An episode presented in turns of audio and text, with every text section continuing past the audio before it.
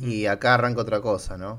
Eh, la remake que está dentro de las remakes de Platinum Doom del amigo Michael Bay. Esta es la primera igual, o sea, es la primera. Esta funcionó muy bien, o sea, económicamente. Muy, muy bien. Y hicieron la remake de Viernes 13, que no me la acuerdo nada. Eh, Totalmente olvidable, sí. Me imaginaba. Y la de...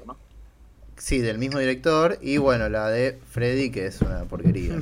una Pero mm, mm, tan, tan mala que murió Freddy ahí. O sea, no se volvió a estrenar nada más por ahora. Eh, sí, bueno, esta remake.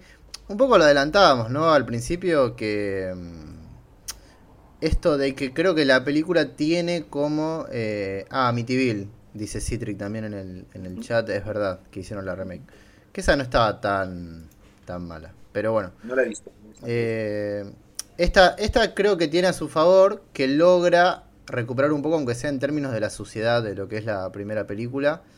Eh, y, también está bueno lo de la, la familia, también tiene algunos conceptos interesantes. O sea, creo que claramente lo que uno se queda al ver la película es con la actuación de eh, Il Ar Ermi, eh, como este sheriff de, del pueblo, ¿no? Que, en realidad es el, vendría a ser como el personaje de Jim Seedow de, de esta película, ¿no?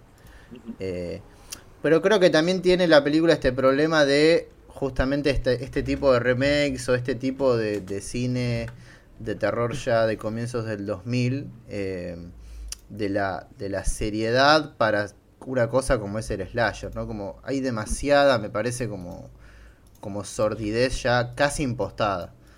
Eh, y, me parece aún peor, creo que podemos hablar de las dos en conjunto, así también no estamos tanto tiempo, ¿no? Me parece que también viene en conjunto y para peor con lo que hacen después, que es una, quizás una de las precuelas más innecesarias de, de la historia del cine, porque que es eh, La Masacre de Texas el inicio, ¿no? Una, una película donde ya sabes que ninguno de los personajes que están ahí van a sobrevivir eh, y que además plantea el origen de algo que es como, ¿qué me importa? Bueno, pero ahí empezamos, ahí empezamos con el tema actual, de te voy a explicar de cómo llegó este, por qué este tipo perdió las piernas. Y a mí qué me importa cómo perdió las piernas. Y este no, mira que cómo perdió la dentadura Hermi. No me interesa, no me interesa, no me cuentes eso. Es que se nota mucho que la, la precuela eh, es, como se dicen los yankees, ¿no? Un cash grab, ¿no? Como funcionó mm. tan bien la esta económicamente, ¿no? La, la de 2003 que en dos años producimos una con los mismos personajes y que y nada, hacemos esto. Pero es es como la, la primera, no, no la primera, creo que es la, la película más eh, Marvel de la masacre de Texas. Claro. Por esto que dice Ramiro, ¿eh? O sea, de explicar cosas que es como, bueno, en la primera de Spider-Man te mencionan que un conserje un día le pegaron un balazo. Y en una siguiente de Marvel te explican, y ahora vamos a ver cómo le pegaron un balazo al conserje. Sí, e, es ese germen tipo eh, hacer la serie de Boba Fett, ¿no? Eh, oh. creo, que, creo que tiene que ver con eso. Eh, y, sobre todo de las últimas películas que estuvimos viendo, de los últimos años, ya hablamos mucho tiempo de las, de las nuevas Halloween, por ejemplo, particularmente de, de la última, que es como mostrar como si fuesen importantes los personajes que eran terciarios en la primera, en la primera, ¿no? Como esa cosa de eh, el carnicero del pueblo original de Halloween que ahora aparece como en un slow motion y de tipo acá aparece el carnicero, ¿no? Es como eso, o en el hospital. Eh, y, que la última es como muy notorio de eso con el, eh, con el personaje de Sally, me parece, ¿no? y, y como nos tiene que importar que ella nos cuente o nos muestre la foto, por ejemplo, la foto de ellos y le diga a Leatherface, eh, Juan Carlos, Lucía, eh, Tomás, estos son los tipos que mataste, ¿no? Como para que uno se emocione por un personaje que... No me, no me, no me, no me, a ver, terminamos con la de, la de Nispel sí, sí, antes de pasar eso, porque eso, eso no tiene nombre, lo que estás mencionando directamente es como de, el humor más involuntario que he visto. Sí, sí, sí. Sí, sí, sí. Eh, o sea. Eh, eh, sí, no, si quieren no, no, si quieren, yo os digo, yo os digo rápidamente las de, las de, las, las esta, lo que tenía de bonito, digamos, cuando salió la original Texas Chainsaw, el remake, es que, digo, primero, creo que es la que tiene más presupuesto de todas. Y eso mm. se ve. Es como una especie de caramelo truculento, ¿entiendes? También en un momento en el que comenzaba a moverse la ola hacia lo que terminaría siendo el torture porn, el primer Eli Roth, el Rob Zombie, mm. bla, bla, bla. Entonces, tiene un poco más ese tono la película, está hecha por todo lo alto, es, es eh, eso, gente que hacía videoclips, ¿no? De Marilyn Manson, que ahora eh, hizo su cover con medios, con muchos medios, o sea, yo creo que no hay ninguna que tenga los medios que tiene, tiene esta película, y,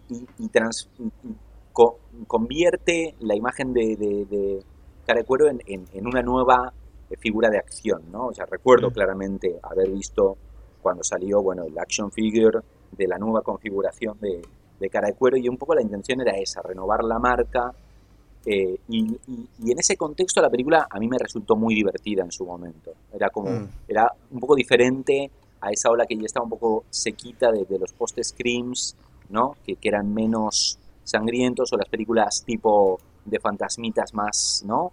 Eh, eh, se empezaba a plantear esa cosa un poco más truculenta, aunque luego ahora revisando la película, de verdad, la película no es tan sangrienta, es como la, más la atmósfera recargada más que lo que, lo que pasa ahí. A mí me parece que otra vez diciendo, ella está absolutamente genial, ¿cómo se llama esta mujer? Que le he olvidado el nombre. Eh, Jessica Biel, ¿no? Jessica, Biel está, digo, eh, seguimos con la tradición de grandes Final Girls, esta es una... Todos los personajes en esta película están salido como un anuncio de Calvin Klein y por supuesto ella es la versión Calvin Klein de una Final Girl de La Matanza de Texas, pero en ese sentido está estupenda. A mí no me gusta tanto eh, ponerle me aburre un poquito cómo llegamos hasta el clímax, y eso yo creo que se va a repetir en casi todas las siguientes, eh, cómo llegamos hasta el clímax. Eh, y, parece una película escrita por alguien que, que, está poniendo un poquito de la matanza de Texas, un poquito de, de, otros slashers, o sea, alguien que realmente no está teniendo tan en cuenta qué es lo que hizo especial la película original y aparte pasarle absolutamente por arriba, y esto va a ser un tema eh, recurrente a partir de aquí, pasándole muy por arriba al tema del canibalismo. Mm.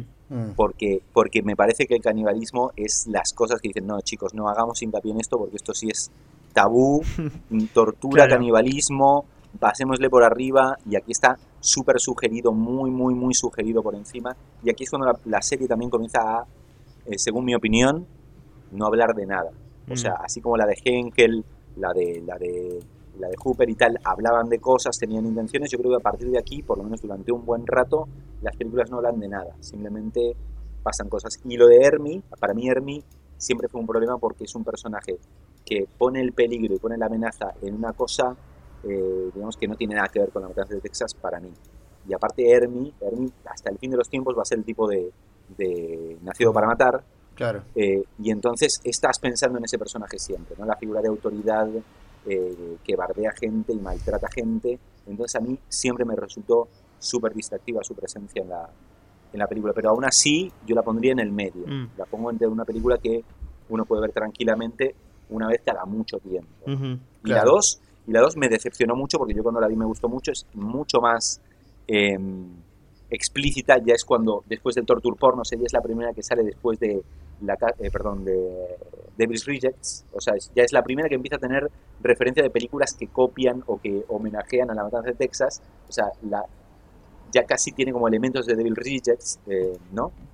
Eh, y es mucho más sangrienta, pero también me pareció mucho más aburrida. Otra vez, la Final Girl me gusta, Jordana Brewster ahí antes de reaparecer con las nuevas de Rápido y Furioso, pero nada, me parece una película eso, muy aburrida y, muy poca propensa a la, a la revisión.